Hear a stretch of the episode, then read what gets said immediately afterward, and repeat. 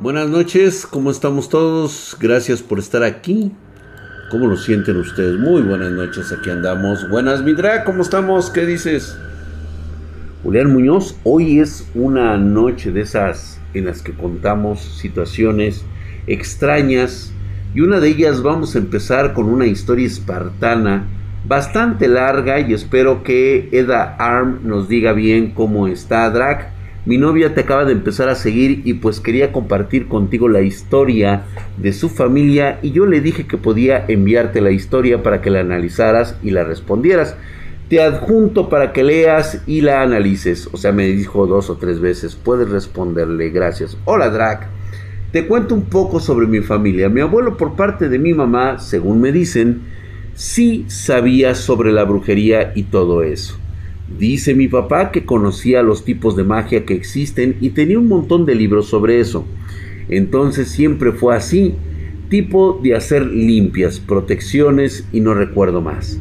A mí siempre me ha dado miedo lo paranormal y experiencias que no tienen explicación. Entonces cuando a veces veo cosas me hago la loca y trato de omitir todo. Recuerdo que desde niña cuando veo eh, por el rabadillo del ojo, veo como un bulto negro que me sigue, pero parece con más frecuencia cuando algo malo me pasará. Después de la muerte de mi abuelo, como eh, que todo lo que me molestaba se puso más intenso. Me cambié de cuarto porque antes de lo que te contaré sentí que algo se acercaba a mi cama y se inclinó sobre mi almohada y me dijo al oído, Soul. La verdad no sentí miedo sino calma, pero ya había pasado muchas cosas, más que más en ese cuarto, así que decidí cambiarme y compartir mi cuarto con mi hermano. Experiencia número uno. No recuerdo la fecha exacta, pero fue más o menos en el mes de noviembre. Estaba haciendo un trabajo de la universidad y cuando noté la hora decidí dejarlo todo pausado para el siguiente día pues tenía que madrugar y ya eran las 3 de la mañana. Yo comparto dormitorio con mi hermano menor. Recuerdo que por la hora ya había un poco de frío y en toda la casa. Entonces me apresuré a cepillarme y ponerme mi ropa de dormir. Pero mientras lo hacía tenía aquella extraña sensación de que algo me estaba vigilando. Decidí ignorar eso y entré al baño y que queda frente al dormitorio. Cuando salí no sé como que algo me decía que no levantara la vista y la mantuviera hacia abajo, y así no me pasaría nada. Entonces, antes de entrar al dormitorio, levanté la vista y lo primero que vi fue la ventana. Recuerdo muy bien que di un paso atrás. En la ventana había una forma alta, mucho más alta que yo, pero por la oscuridad que tenía el cuarto de adentro se veía negra, como una silueta esa silueta se me hacía familiar, pues se parecía a mi hermano menor. Tenía el cabello alborotado, pero no podía ver los ojos y solo se le notaba una sonrisa que le llegaba más o menos a cada extremo de los oídos. Y los dientes eran blancos, muy blancos, aunque no podía ver los ojos, sabía que estaba viendo y se reía de mí. Cuando volví en sí, tardé como unos 10 segundos observando eso no me dio miedo sino coraje, porque a mi hermano le gusta asustarme. Entonces empujé la puerta del cuarto y pensé para mí, hoy sí les, hoy sí lo saco del cuarto. Pero mi sorpresa al entrar a la habitación fue que mi hermano estaba profundamente dormido y en la ventana no había nadie. En ese momento sentí un escalofríos bien feo y y me entré al cuarto. Cerré la puerta y cuando apagué la luz que estaba afuera sentí mucho frío en el brazo, porque toqué donde había visto la silueta. Por esto tuve una pesadilla muy extraña. Después de ese día ya no me pasó nada extraño. Hasta anoche estaba soñando con un hermano de mi vecino que está muerto. Realmente no recuerdo muy bien qué fue lo que me decía pero cuando salía de la tienda que mi familia tiene, una tienda de artículos de consumo diario, recuerdo que dije que él ya estaba muerto. Cuando recordé eso en mi sueño, algo entró por la puerta. Era una sombra negra que tenía como grumos que flotaban hacia arriba, y de pronto ya estaba en mi habitación. pero cuando eso me tocaba, sentí un escalofrío, así, bien culero, y el cuerpo no me respondía, y donde eso estaba todo era oscuridad. Entonces sentía que mi mamá estaba en mi habitación y ella estaba rezando para que nada me pasara, pero no podía despertar, solo estaba alumbrando con una lámpara para que la silueta no me viera, y cada vez que ella se llevaba la luz esto podía tocarme y cuando lo hacía tenía la sensación de que algo se iba con eso. Yo trataba de gritar y en mi pesadilla le tiraban objetos, pero nadie me escuchaba y mi mamá empezaba a irse junto a mi hermano y la luz se apagaba. Tenía la sensación en mi corazón que dejaba de funcionar. Entonces, cuando eso pasó, ya mi hermano me despertó porque estaba llorando y gritando. Pero lo extraño es que cuando desperté, sí sentía que me habían tocado el pie y mis brazos me dolían mucho, como que me hubieran estado apretando muy fuerte. Y hoy en la mañana me di cuenta que aún tengo la sensación de que el pie este, tocó a alguien. Acá te puse esa pesadilla porque antes había tenido pesadillas, pero jamás como es. Siento que quizá no lo fue y que realmente me pasó. Me da miedo pasar por el lugar donde vi esa sombra en la pesadilla y siento que ahí estará cuando vaya a dormir otra vez. ¿Qué piensas de esto? ¿Existirá alguna relación? Por supuesto que sí.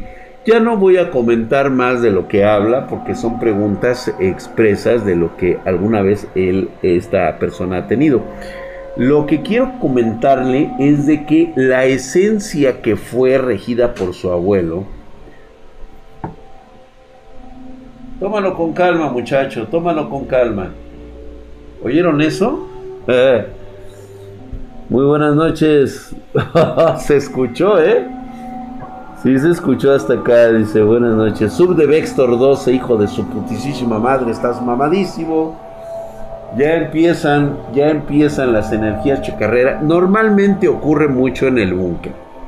Es una especie como de andanza de energías. Y ahora voy a ser honesto contigo. Tu abuelo simplemente fue una chichincle. Fue una persona que aprendió viendo a alguien que posiblemente haya sido un discípulo de una auténtica Wicca. Este conocimiento nunca se transfiere a los hombres, ni debe pasarse, por lo tanto, lo más seguro es de que lo haya aprendido, y lo que él quiso hacer en un momento fue transferir cierta energía canalizada de una persona este que ha de haber sido aprendiz de una Wicca. ¿Qué es esta energía canalizada? Esta energía puede tratarse de un ser menor, de una energía inferior, que ahora está buscando alojamiento, está tratando de encontrar a alguien más con quien hacer conexión. Y por lo que me estás comentando, parece ser que tú eres la persona más indicada, porque prácticamente estás trabajando la misma ondulación o la misma onda en la cual tu abuelo también fluctuaba. Es decir, que tus capacidades energéticas son muy parecidas a la de tu abuelo y por eso es que te está pues de alguna manera comunicando que en cualquier momento puedes puedes acercarte a esta entidad. Gracias, mi querido Spinning. Si no, Drag, los Tom Tom pueden hacer sonidos de animales o humanos o él. Sí, sí pueden hacer cualquier tipo de sonido con tal de atraer tu atención. Recuerda que es una, es una energía o alma fragmentada, no es completa. Requiere de otro pedazo de ti o de alguien más para poder entablar una comunicación al respecto. A mí honestamente se me hacen entidades, pues si no peligrosas, sí bastante engañosas. No te lo recomendaría. No, mi querido Nimerus, hace mucho que dejaron su humanidad. Las Wiccas verdaderas hace mucho, algún momento fueron humanos. Hoy ya no son nada de eso. Provenir de una Wicca es una religión no Batlit. no, no es ninguna religión, es una condición de vida. Saukin, ¿cómo estás? Interesante la historia. ¿Puede ser peligroso, Drag? Eh, yo diría que sí. Cuando no se conoce qué tipo de entidad es, puede ser muy peligroso. Eh, no, los aluches son otros tipos de entidades más relacionadas con la naturaleza o el bosque. Drag, hoy un amigo me invitó a trabajar. Es un milagro. Buhorner, Qué bueno.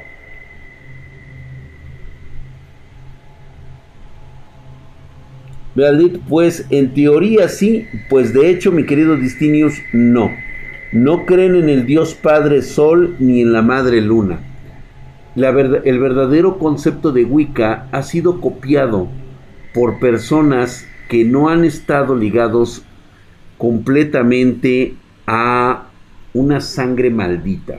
Es decir, la sangre Wicca proviene de tiempos ya olvidados, posiblemente alguna mezcla entre seres demoníacos y, e individuos que han vagado por este planeta desde hace milenios. Algunas personas que no tienen conexión con ellos han podido ver sus, vamos a llamarlo así, sus proezas malignas y han aprendido de ellos. Es muy raro que un aprendiz de Wicca que no sea de la sangre sobreviva. Algunos habrán escapado y se encuentran y habrán transmitido una especie de religión totalmente diferente, tal vez con la esperanza de hacer un contrapeso ante verdaderos seres que son capaces de comunicarse con otra entidad. Fíjate, te voy a comentar, voy a empezar hoy temprano, hoy nada más voy a terminar la historia de Wilfrey y una más. Wilfrey nos dice, es un sueño, pero creo que es lo que llamas realidades alternas.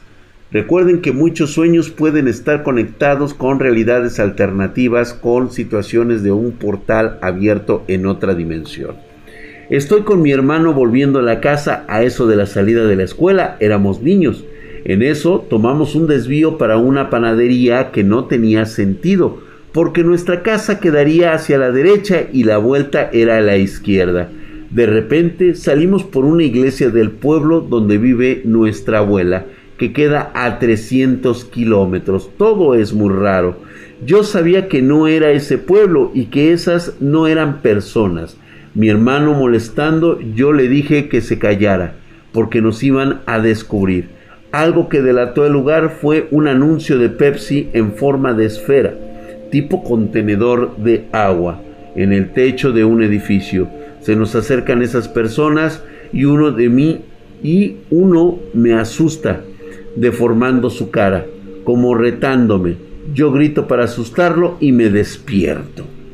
Todo muy raro. ¿Pudiera ser? ¿Hay alguien ahí? Tal vez estoy un poco sugestionado por contarles esta historia. Nuestras historias puedes mandarlas en dragspartan.gmail.com Como que toca, ¿no? Así es. Entonces hay muchos tipos de brujas. No, solamente hay unas. La diferencia es de que muchas se quieren considerar brujas, pero carecen de los elementos primordiales para convertirse en una Wicca. Bien, vamos con la historia de Carla, Carlita ST. Espero que andes por ahí, Carlita. Muy buenas eh, noches. Parece que quieren este, ingresar. Como que tienen una cierta... yo escucho, yo escucho nada raro. Traxito bebé, por fin estoy en el Jali y puedo llegar al stream. Ah, qué bueno Gaby Princess. Excelente, gracias por estar aquí. que me espera si tengo sangre maldita, dicho por mi abuelo hace mucho con muchas advertencias por familiares aún muertos, aún regresan y ya he tenido experiencias horribles con entidades muy fuertes que me han hecho enfermar y solo con remedios brujos mi salud mejora. Quiero negarme, pero sé que tengo sangre wicca. Gaby, es muy importante que primero estabilices tus emociones. Si eres realmente de sangre wicca, no te dejes llevar por las situaciones que te pasen. Simplemente mantén la calma, ¿sí? Y analiza cada momento que estás viviendo. Si tienes una situación paranormal, revisa cada detalle de ese evento. No pierdas un solo detalle. Estos detalles son importantísimos a la hora de hacer un análisis. No siempre se puede controlar este tipo de sangre y cuesta trabajo apaciguar este tipo de control, vamos a llamarlo así. ¿Sale? Entonces, a mí una vez se me apareció un niño sin ojos. ¡Ay, cabrón! Existen tres grimorios en mi familia y una vez en visto uno de frente. Siento como si el libro me hablara. Mm, excelente, excelente. Si puedes tener una foto de este grimorio, mándamelo a dragspartan.gmail.com. Podemos checarlo, mi querida Gaby. No pienso involucrarme, pero tampoco pienso desahuciarte. ¿Sí? Lo único que tienes que hacer es controlar y por ningún motivo te metas en estas broncas. Créeme, no lo necesitas y no lo quieres en tu vida.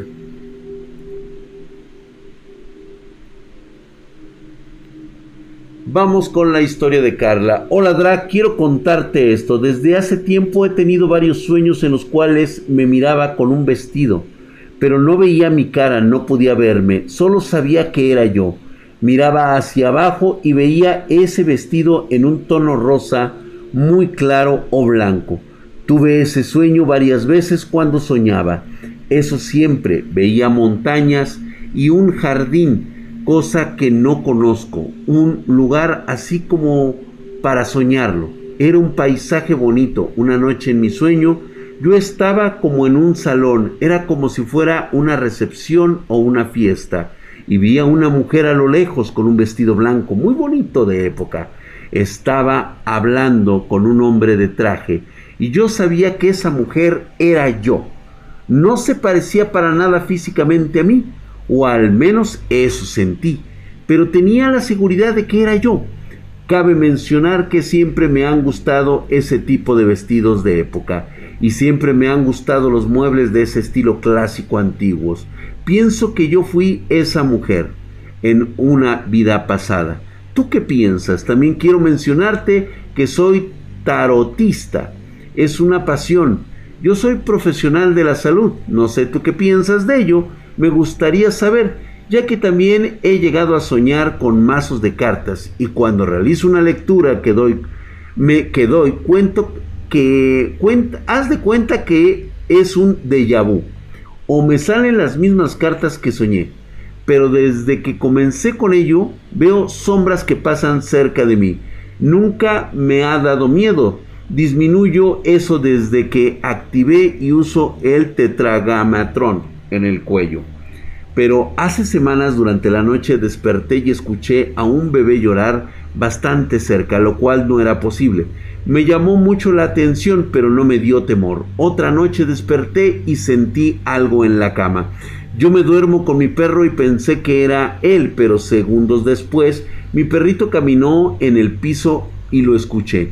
Tocó el sitio de la cama y no había nada tampoco me dio miedo. Tenía otro perro que también dormía conmigo, pero murió hace meses. Me duele mucho hasta el día de hoy. De alguna manera quise pensar que era él y no me dio temor. De hecho sentí ganas de llorar, pero fue una sensación como de alivio.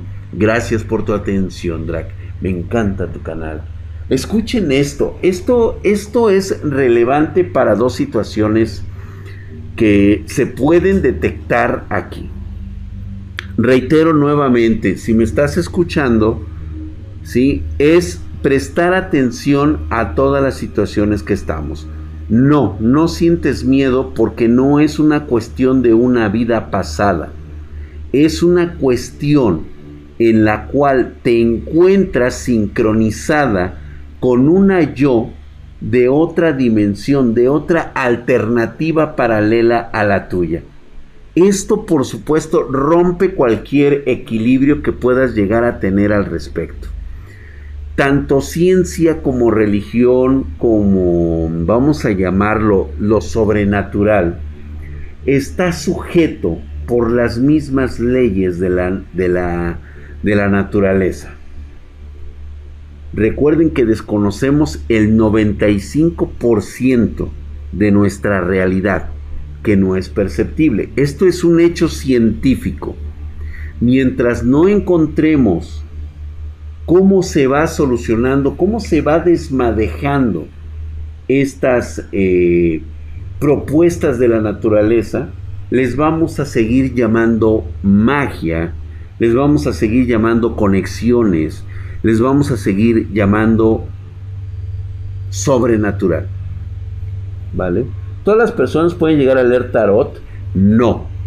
No todas las personas. Es más como una reminencia que puedes tener de otra persona, de otra sincronización, que a veces no necesariamente suele ser tú, sino una entidad que está al otro lado de la cuerda telefónica.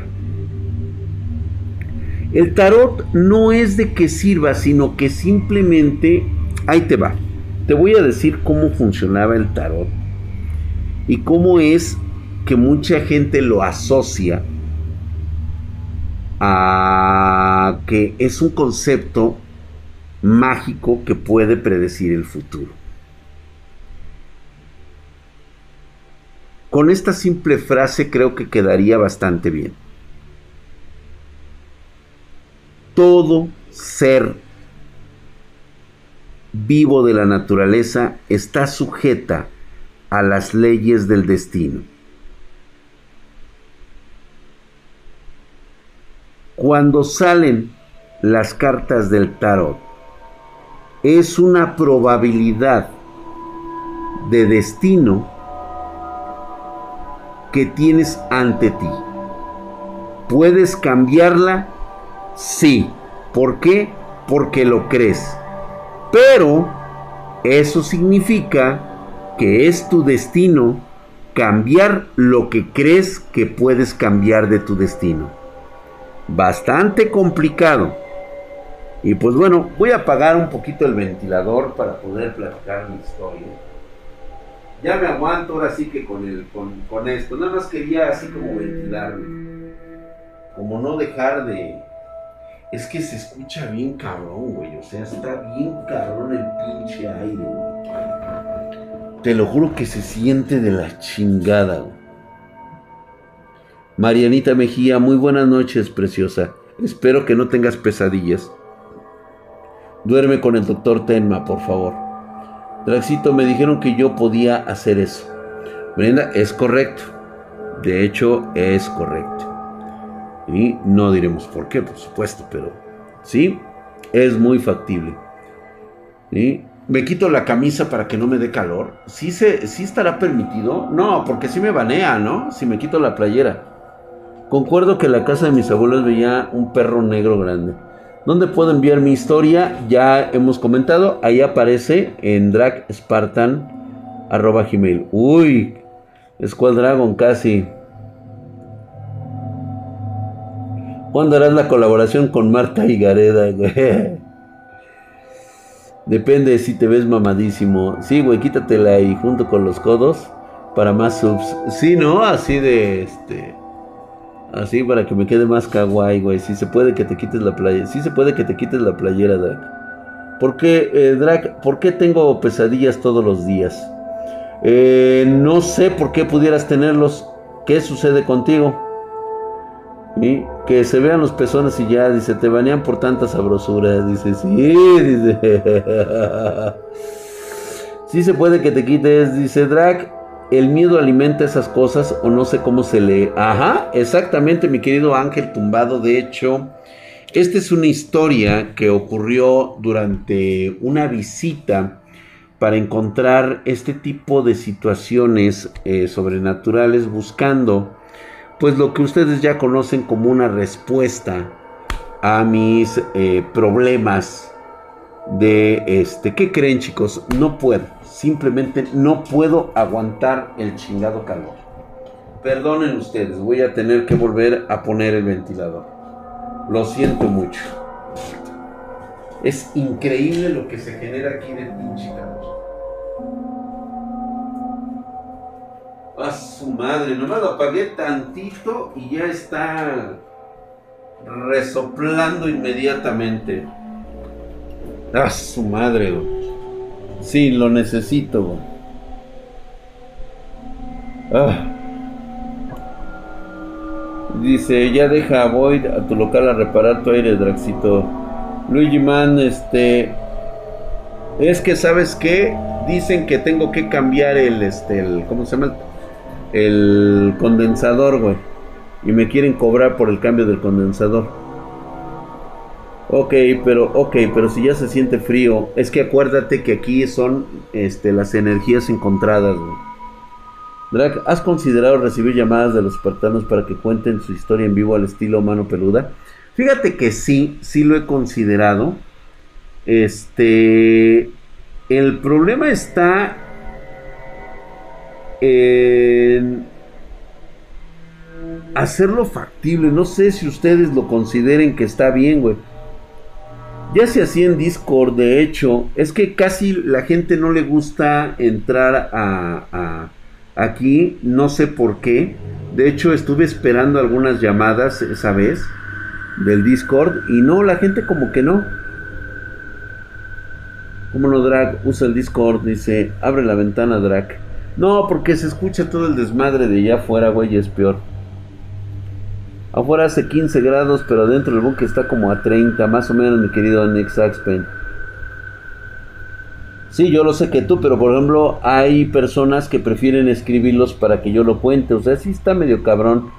Yo creo que sí, voy a, voy a, voy a checar eso en la semana, vamos a hablar de eso. Ok, vamos a entrar en el detalle. Tal vez ustedes no lo sepan porque no viven en este país. Les voy a contar un caso muy particular en Real del Monte. Muchos lo, conocen, este, este, este lugar de Real del Monte. Mucho antes de que el crimen organizado tomara posesión de estos lugares, era un lugar bellísimo, sin embargo, siempre ha estado eh, lleno de sucesos bastante horribles debido a la intensa cantidad de material minero que ha sido extraído de este sitio.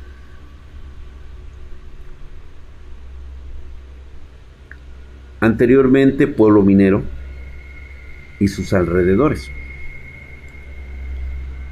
Recuerdo aquella tarde de otoño en la cual chispeaba e iba en compañía precisamente de un grupo de personas que de alguna manera buscaban hacer una tesis relacionada a los fenómenos no paranormales, sino al fenómeno de las leyendas urbanas, de las leyendas, de las leyendas cotidianas y qué tanto impacto ejercía sobre la comunidad. No, mi querido Alan Yandet, no he dicho nada.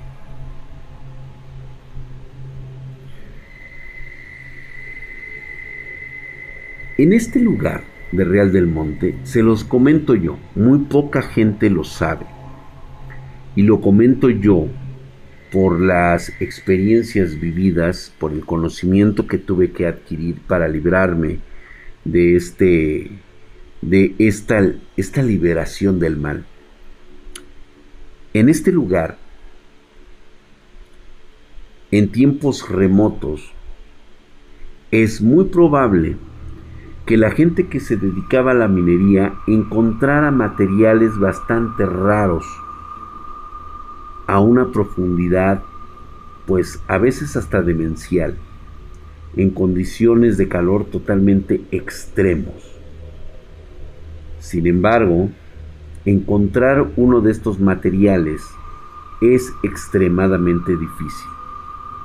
Pero una vez que los encuentras, pues créeme que no lo haces público, puesto que no tendría un valor comercial como tal. Lo que llama la atención de estos materiales, de estas rocas, es su energía, lo bastante raras que son. Son como cuarzos. A veces suelen ser de un color muy lechoso, y otras llegan a ser incluso de color negro. Nuevamente, otra vez el sonido. ¿Se escuchó, no? Estuvo... bueno. Y es que estamos hablando y es muy seguro que sí se siente esta vibración aquí en el búnker porque estamos hablando de elementos o complementos que mi imaginación, no mi imaginación, sino mis recuerdos, me hacen visualizar cómo eran estas piedras. La canalización de energía de, estos, de estas piedras es eh, como que parte de esa... pone nervioso el medio ambiente. Por supuesto que visitamos algunas casas de Real del Monte donde las familias han sido mineros durante muchas generaciones. Hoy ya nadie se dedica a la minería. Hace mucho tiempo que las minas dejaron de trabajar. Algunos dicen que eran vetas agotadas y otros dicen que pues simplemente el mercado se empezó a mover. La realidad es de que estas minas dejaron de trabajarse porque ya había sucesos difíciles de explicar e incluso para las autoridades. Se perdían demasiadas vidas, mucho más de lo que pudiera generar cualquier tipo de riqueza. Y es muy seguro que las familias de potentados que eran dueños de las minas hayan caído en este tipo de maldiciones provenientes de las profundidades. Para mí no sería ningún secreto comentarles que estas piedras bien pudieran aparecer de otras dimensiones y quedar atrapadas en los estratos, eh, pues ahora sí que de, de las capas tectónicas de la Tierra. Debe de haber pedazos gigantescos a profundidades inmensurables. Es más, Una historia bastante curiosa en el Grimorio de Familiar. Narra uno de los hechos que hace referencia a que estas piedras, estos materiales, cuando son perforados o son rotos, dejan escapar una especie de sonidos, como gritos, como palpitaciones de corazón. Muchas veces se llega a escuchar como si hubiera un tumulto de personas dentro de ellas.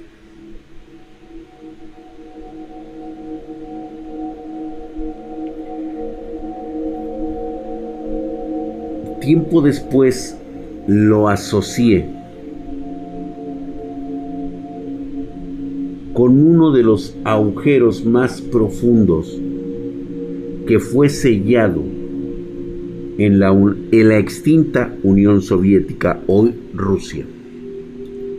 Como ustedes sabrán, tiene el récord mundial este pozo de ser el más profundo hecho por el hombre. 12 kilómetros de profundidad.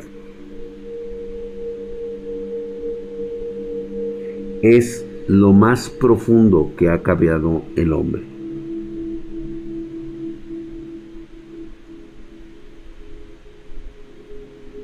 Y justamente el hecho de que las temperaturas son variables a esa profundidad y que no tiene una explicación en sí es, ¿acaso hay estratos de formaciones con reliquias de un mundo que proviene de otra dimensión?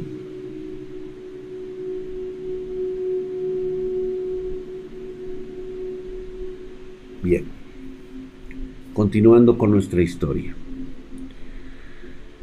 Recuerdo bien esa tarde porque llovía de una forma muy particular. Eran pequeñas brisnas, pequeñas gotas que no dejaban de caer desde la mañana. Desde 10 de la mañana que empezó a llover hasta las 4 de la tarde que nos regresamos al hotel para partir al día siguiente.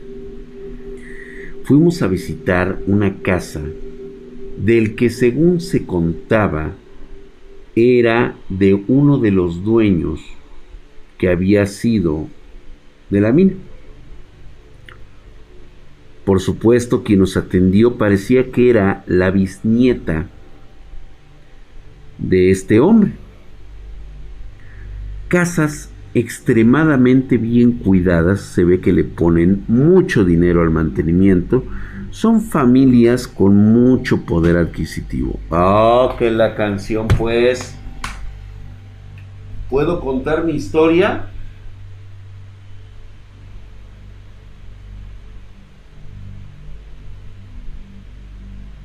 A ver, energías susurrantes, estoy contando una historia.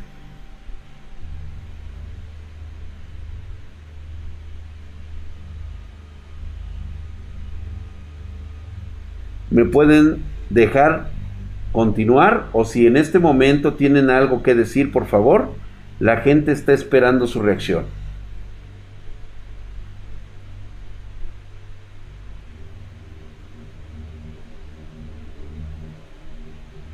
¿Hay alguna molestia?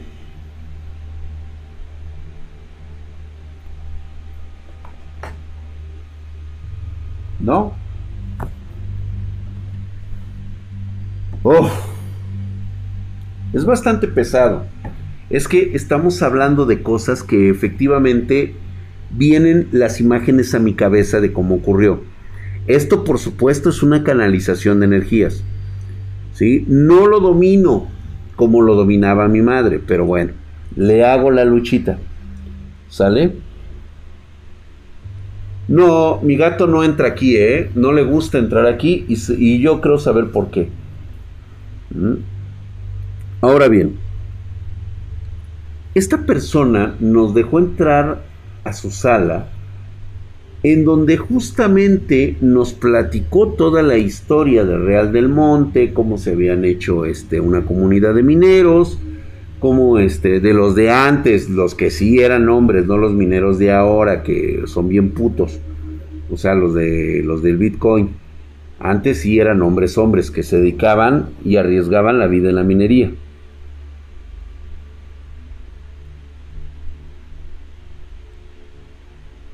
Justamente nos platicaba de toda la historia que estaba relacionada con una de las minas que era posesión de su familia.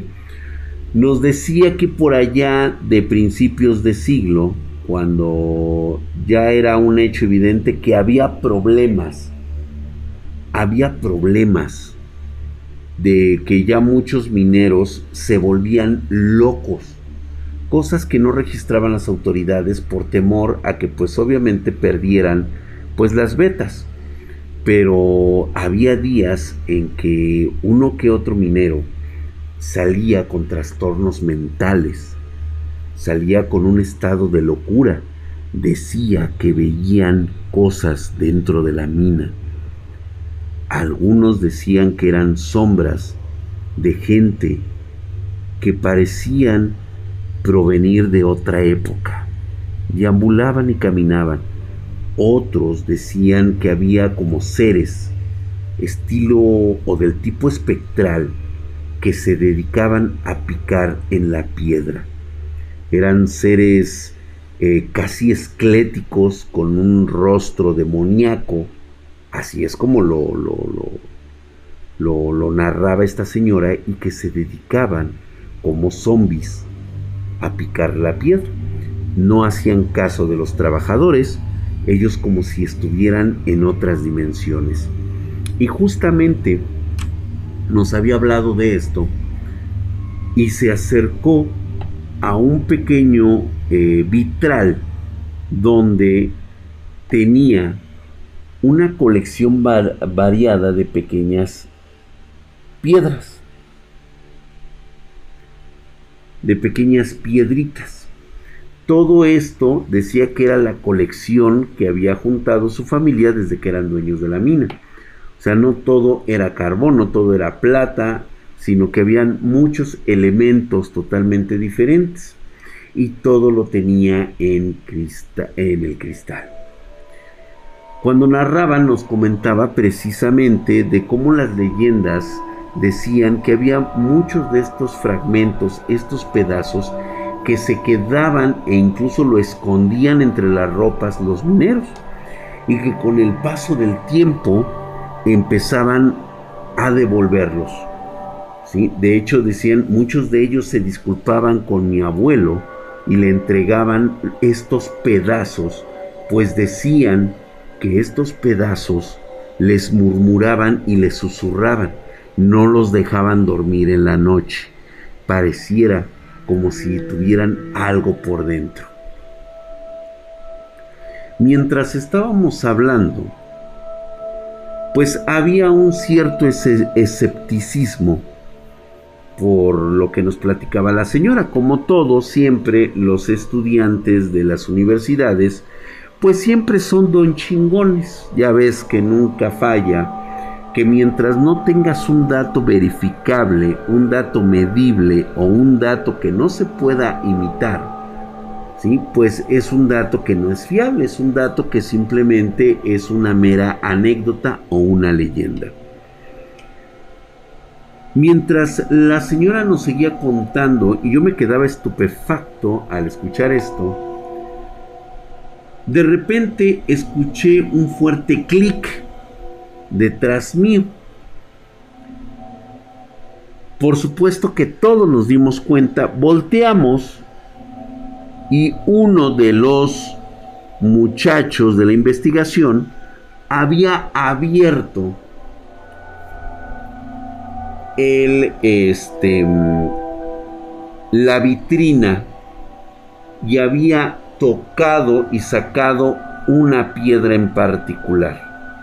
La señora por supuesto que se molestó al decir que este joven era un irrespetuoso, que había tomado algo que no le pertenecía, que no era suyo, y que ella no había dado su consentimiento. Fue una vergüenza decirle a este chamaco, porque este güey creía que todas ese tipo de cosas eran falsas había tomado una piedra en forma como de un cristal de cuarzo en color un rojo intenso, entre intenso y oscuro. Podría verse que prácticamente a la luz de los focos se podría notar que era como un brillo negro era un brillo negro lo que estaba ahí. Desconozco y hasta el día de hoy desconozco por qué lo hizo, aunque tengo mis sospechas. La entrevista terminó, terminamos de muy mala gana, realmente yo a lo personal me deshice en disculpas con la señora por haber perturbado las pertenencias de su abuelo y me disculpaba en nombre del soquete que nos acompañaba. Ahora bien, ¿por qué había yo elegido esta, este convivio? Número uno, porque estos güeyes aparte de que me estaba bombeando a una de las muchachas de la investigación, pertenecía a la Universidad Autónoma de México. Es este de estos güeyes que estudian eh, las etnias y que pues bueno estaban haciendo su tesis. Una especie de obsidiana pero en rojo. ¿Va? No creo que haya sido una piedra filosofal. Honestamente no creo que haya sido de ninguna manera. Eh, por supuesto, mi querido de Noptu 2 tenía que dar la finura de este momento. No quería platicarlo, pero creo que era importante para entrar en contexto por qué estaba yo en ese grupo y por qué se me hacía que era una, una oportunidad de aprovechar los recursos de la universidad que hacía todo el pago de todo el viaje y dije, ¿por qué chingados no? Vamos a conocer las historias.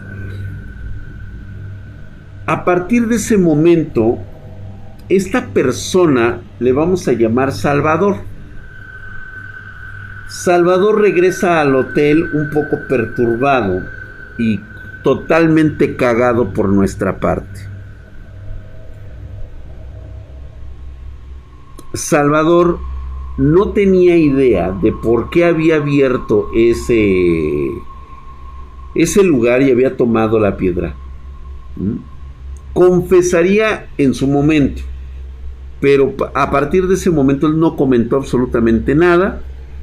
Parece ser que este, no había sucedido nada y todo ocurriría tres semanas después. Tres semanas después me habla esta chava y me dice que si, le, que si les podemos ayudar porque parece ser que Salvador tiene un problema. Y le digo, ¿qué clase de problema es? Es que él dice que hay algo en su departamento. ¿Cómo que algo en su departamento? Sí, dice. Sí. Ha tomado su cámara Super 8 y se ha puesto a filmar. Me gustaría que vieras estos videos. Y sí, como hoy ocurre mucho en YouTube, que ahora cualquier cosa que grabes lo puedes subir a la red, anteriormente eso no ocurría. Tenías que grabarlo en una de esas cámaras de Super 8. Cuando me muestra la cinta, decía este muchacho Salvador, que estaba grabando, que eran las nueve y media de la noche y que estaba solo en su departamento. Pero que desde hace unos días había estado escuchando murmullos en, en las dos habitaciones antes de irse a dormir. Que luego estaba en una habitación y luego escuchaba la sala como si hubiera una plática. De hecho, yo cuando vi la grabación estaba en Super 8 y pude ver que efectivamente se escuchaba como si hubiera gente platicando. Él agarraba y se asomaba y no había nada. ¿Sí? Posteriormente, con el paso de los días, este, me empezaba a contar esta chava que Salvador empezó a dejar de ir a, la universidad. Y le digo, ¿por qué no vamos a visitar? Y sí, fuimos. Nos abre Salvador. Y el güey tenía prácticamente una cara de susto. Estaba asustado. Y yo le preguntaba, ¿qué está sucediendo, Salvador? Y me decía, es que anteriormente eran murmullos, ahora se escuchan pasos y de repente me abren las puertas. Le digo, ok, vamos a ver de qué está pasando. Y efectivamente, las pocas horas que estuvimos en el departamento de, de Salvador, ocurrían sucesos muy extraños. Bajaba la temperatura, se escuchaban pasos dentro del departamento que no correspondían a ninguno de los tres que estábamos ahí. Se podía escuchar y le decía yo, ¿tienes tu cámara? Graba, por favor, esto es importantísimo. Y me decía, sí, sí, sí, sí. Se escuchaban estos murmullos, así como que... Verga, güey, ¿y de dónde provenían? Y luego se escuchaba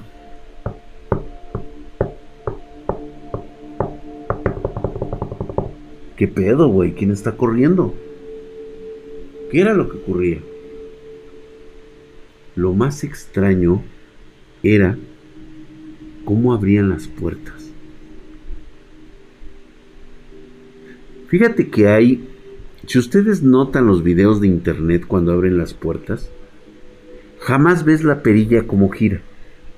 En este caso, en el video, en Super 8, se podía ver claramente cómo giraban las perillas y se abrían las puertas. Era un evento que yo no me podía perder, o sea, yo estaba muy consciente de eso hasta que me cayó el 20. Y le dije, oye Salvador, ¿me puedes explicar por qué tomaste la piedra? todo es a raíz de que tocaste esa piedra. Como no le quedó de otra, nos contó que cuando estaba en ese lugar, él claramente sintió que la piedra le hablaba, que decía que tenía que sacarla de la vitrina. Asunto arreglado. Ahora ahí viene la explicación. Salvador era de esas personas que son débiles de carácter. Es decir, no están dispuestos a tener una confrontación con alguien con tal de no pelear, de no exponer sus puntos de vista. Era muy fácil manipular. En ese momento entendí que Salvador precisamente había caído en una resonancia con una piedra que prácticamente le robó la voluntad y que había traído algo de San Miguel de Allende. Vino algo con él. No, o sea, este material actualmente, y voy a, voy a revelar el secreto, y cualquiera que pueda estar por ahí, busquen, no, sé si todavía se llame el Centro de Investigaciones Etnológicas del Departamento de la Universidad Nacional, no, perdón, de la Universidad Autónoma Metropolitana. ¿Lo dije bien? Creo que sí. Estas grabaciones deben de seguir en su hemeroteca. Nadie le presta atención porque creen que todo, pues obviamente, no hay un registro científico y tiene que tener todo el rigor científico. Pero yo creo que si van y tienen acceso a este tipo de material, obviamente ni siquiera recuerdo, tendrán que buscar, tendrán que ser muy, muy, muy puntillosos, posiblemente puedan encontrar este video. Que sigue ahí y les voy a decir por qué sería importante. Por eso era importante que muchos de ustedes no jueguen a la Ouija. Es precisamente por esto. Tienen las capacidades. Precisamente como nos lo estaba contando ahorita la este, Lady que estuvo aquí con nosotros. Pueden tener las cualidades pero no tienen la voluntad ni tampoco la fortaleza mental para resistirse a este tipo de cosas. Que quede claro. Toda esa tarde, toda esa noche, toda esa madrugada, se podía escuchar cómo hablaba la gente. Había ocasiones en que se enojaban bastante y justamente como lo escuchamos aquí, ya ven que se molestan por hablar de estas cosas, tiran las cosas se escuchan sonidos medio raros, pero todo estaba a la vista. Vimos volar los tenedores, cómo salían de la caja y salían volando. Todo esto está grabado. Lo más curioso eran cuando empezamos a grabar hacia donde se escuchaban los rumores en los pasillos. No parecía haber nada. Todo esto terminó cuando le dije a Salvador, ¿vas a ir, vas a regresar a San Miguel de Allende? San Miguel de Allende. Vas a regresar a este, ese es otra, otro pedo. ¿Sí? Vas a regresar a Real del Monte y le vas a decir a esta señora que por favor Nada más, lo único que tiene que hacer es que si por favor te permite ver la piedra nuevamente, que no la vas a tocar, que solamente la vas a ver. ¿Sale? Perfecto.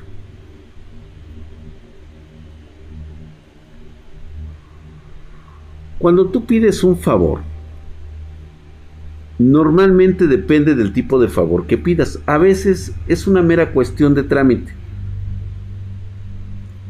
Aquí nuevamente le pedí a un maestro de llaves que me ayudara. Ustedes ya conocen su nombre.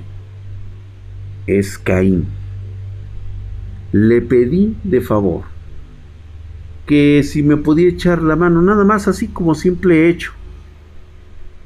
Y el gustoso no tuvo que hacer gran cosa más que estar de acuerdo.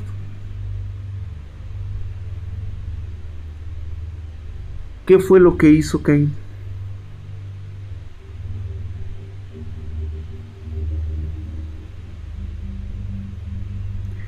Simplemente se prestó estar en la habitación de Salvador, mientras Salvador estaba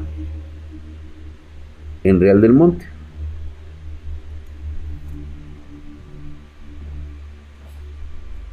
nos quedamos todo el día en el departamento. Y como siempre, el buen Caín, sentado, tomándose un té, cortesía mínima de Salvador, y cuando dijo, ya se está disculpando, en este momento está observando la piedra, y me dice, Listo, Midrak.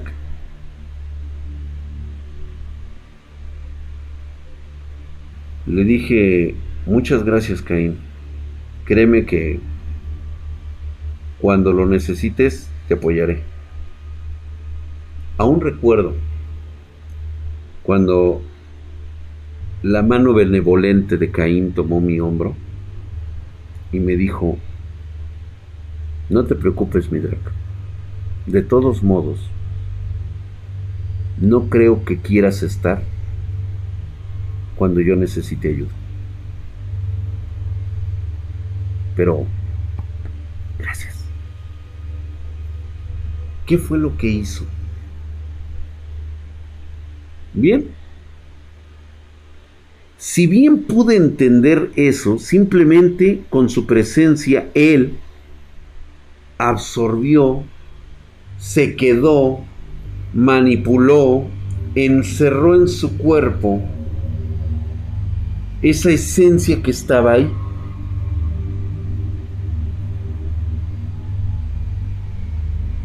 Todo parecía regresar a la normalidad. De hecho, todo regresó a la normalidad. Tuvo un final feliz. Este. Ya no hubo ningún problema. De hecho, el mismo Salvador llegó a decir que pues que todo había sido como parte de una confusión, o sea, llega un momento en que todo te sale tan bien que incluso empiezas a renegar de lo que realmente ocurrió. Todo era sonrisas, todo era felicidad, no hubo ningún problema. Y pareciera que Salvador en algún momento terminado dijo, ¿saben qué? Esto nunca pasó. Ok.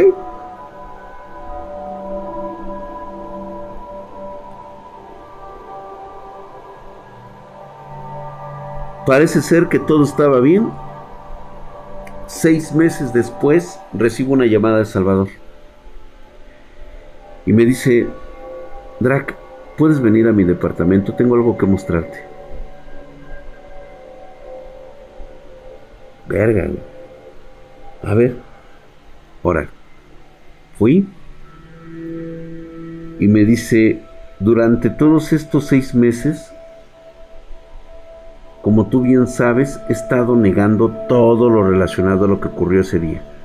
Le eché la culpa a muchas cosas. Pero realmente hoy en día estoy muy asustado. Porque no quiero que vuelva a pasar. ¿Crees que vuelva a pasar? Y le digo, no creo. Porque un coleccionista se ha llevado. Se ha llevado esa energía. Y me dice, una energía. Quiero que veas esto. Y saca una copia VHS, el formato VHS, y me dice, es una copia que tomé de la original, porque la original, como tú sabes, para investigación y todo ese rollo, era propiedad de la Universidad Autónoma de este Metropolitana. Universidad Nacional, eh, Universidad Metropolitana Creo que así es como se dice. Ya no me acuerdo, la UAM. Universidad Nacional Autónoma Metropolitana. ¿Estás? Cuando pone el cassette, sale todo lo que vimos, todo lo que se grabó, todo lo que se documentó. Y justamente donde nosotros grabábamos los murmullos, que decíamos de que ahí provenía el sonido, le puso pausa en ese momento. Estábamos dando la vuelta y veíamos así el pasillo hacia la puerta. Dice, ¿te acuerdas de dónde provenían los murmullos? Sí.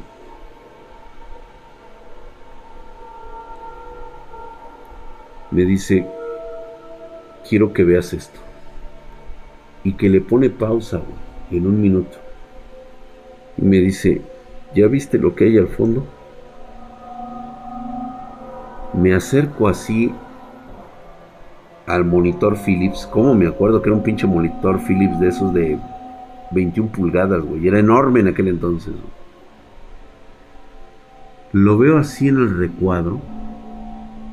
Y en el fondo había una figura humanoide que estaba parada y viéndonos directamente, totalmente negro, salvo la cara.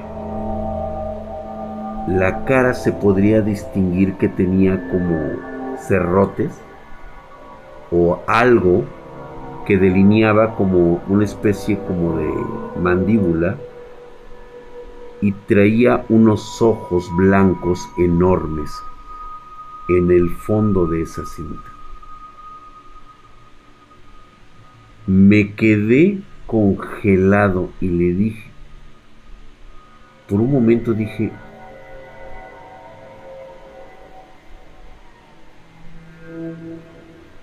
¿qué fue lo que pasó aquí? Me puse a pensar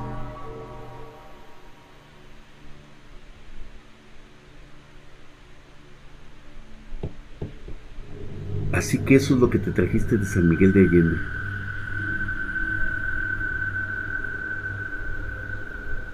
Nunca fue la piedra. Él se había traído algo que estaba en la casa de la señora y que le dijo que tenía que tomar la piedra.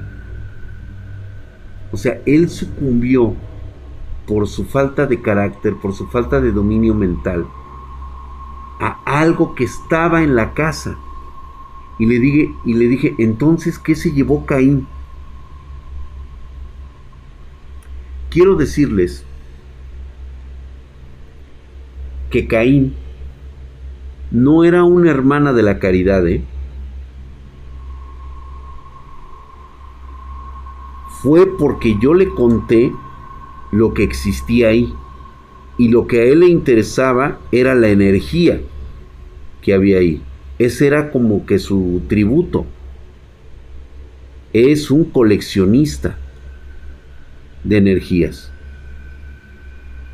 Es un amo de llaves.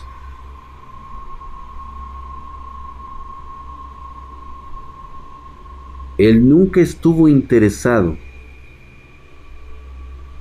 en quitarle lo que traía Salvador, sino en la energía que expedía de la piedra. Él se llevó esa energía, no se llevó lo que ya estaba aún en la casa de Salvador.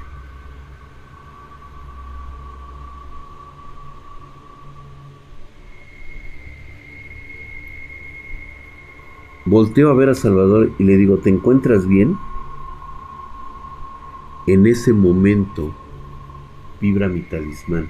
¿Se acuerdan que lo traigo? Siempre lo traía.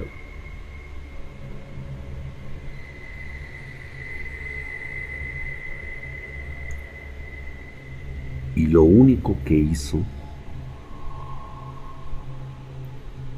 fue una risita burlona. Me dijo, Nada más te mandé llamar para que supieras. Dice Salvador, ya ni siquiera vive. Buenos días, Drac. Nos vemos. En ese momento que me salgo en chinga, cabrón. No, no paré, güey. No paré, güey. Neta, güey. el culo se me hizo agua. Y no me da pena decirlo, cabrón. Me salí en chinga, cabrón. Me salí en putiza, güey. ¿Por qué me lo dijo? Porque sabía lo que yo estaba buscando. Siempre sintió, por eso nunca me atacó, porque siempre traía yo mi amuleto.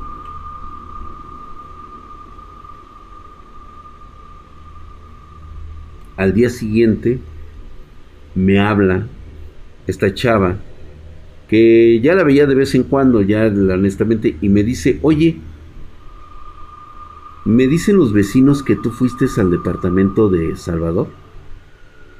Y dice, ¿cómo, cómo sabes tú eso? Es, que me llamó la vecina del departamento de abajo y me dice que te vio pasar y que tú abriste el departamento de, de, de Salvador.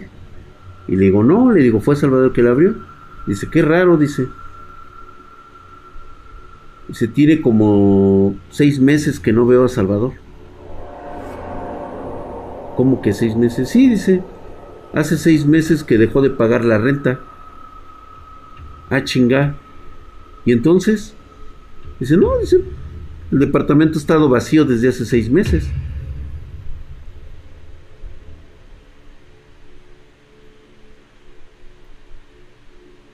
Así. Así fue como nunca más se volvió a saber de Salvador. Un estudiante que estaba por graduarse de ciencias etnológicas, se llamará así esa puta ciencia, que estudia eh, las leyendas contemporáneas o las historias de los pueblos mágicos de México es algo así como filosofía. Nunca más volví a saber de Salvador. Ni siquiera me pasó por la mente reclamarle a Caín.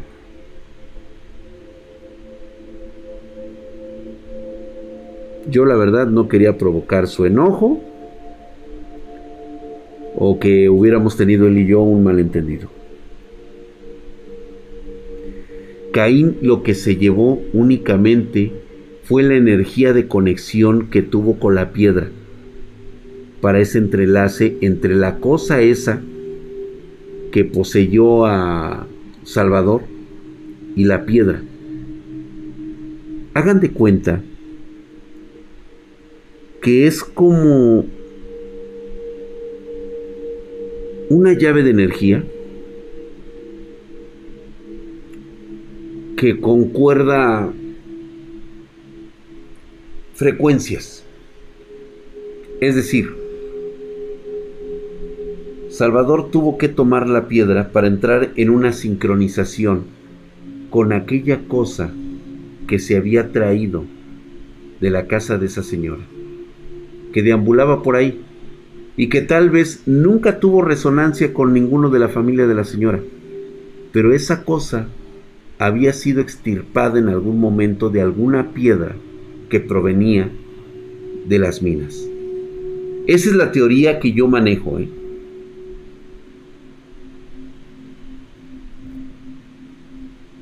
Exactamente. Ya no podía llevarse nada porque efectivamente era porque Salvador ya ni siquiera estaba. Exactamente, hamstercito. Era como un resonador, como un portal, como una puerta. Y realmente a Caín lo que le interesaba era esa resonancia. Vamos a decirlo así, era el color de la puerta, no lo que había pasado por ella.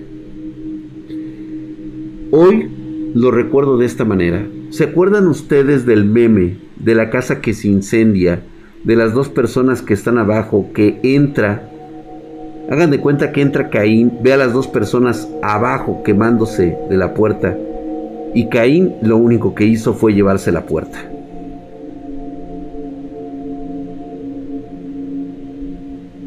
Así, eso fue lo que hizo Caín. Salvador fue la presa porque era el más débil. Así de simple. Un día puedes ir por cualquier calle, puedes estar en el lugar y en el momento equivocado. Ser una persona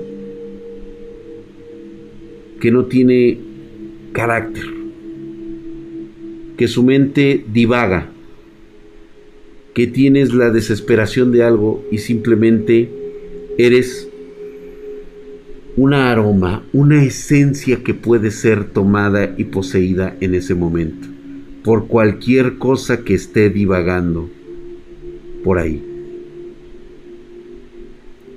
Rocket Lurk, por supuesto que Caín ya lo sabía.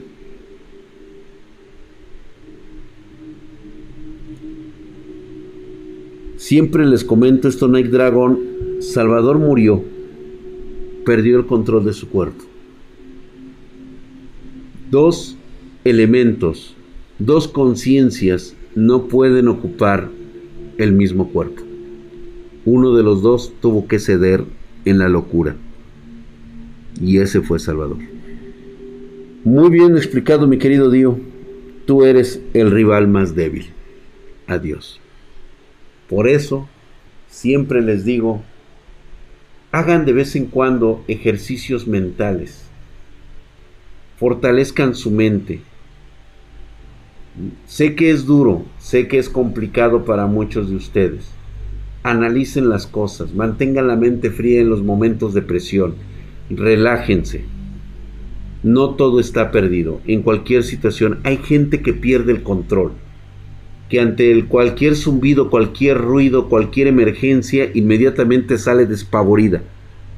Esas personas son susceptibles a este tipo de cosas.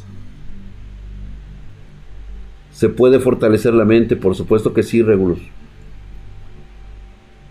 Solo me mandó llamar para burlarse. Así es. Así son esas entidades. Por cierto, el video original donde pueden ver esta cosa se encuentra en la hemeroteca de la Universidad Autónoma de México.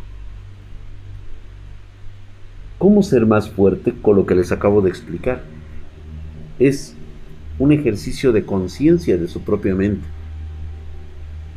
relajación, calma ante los momentos tensos.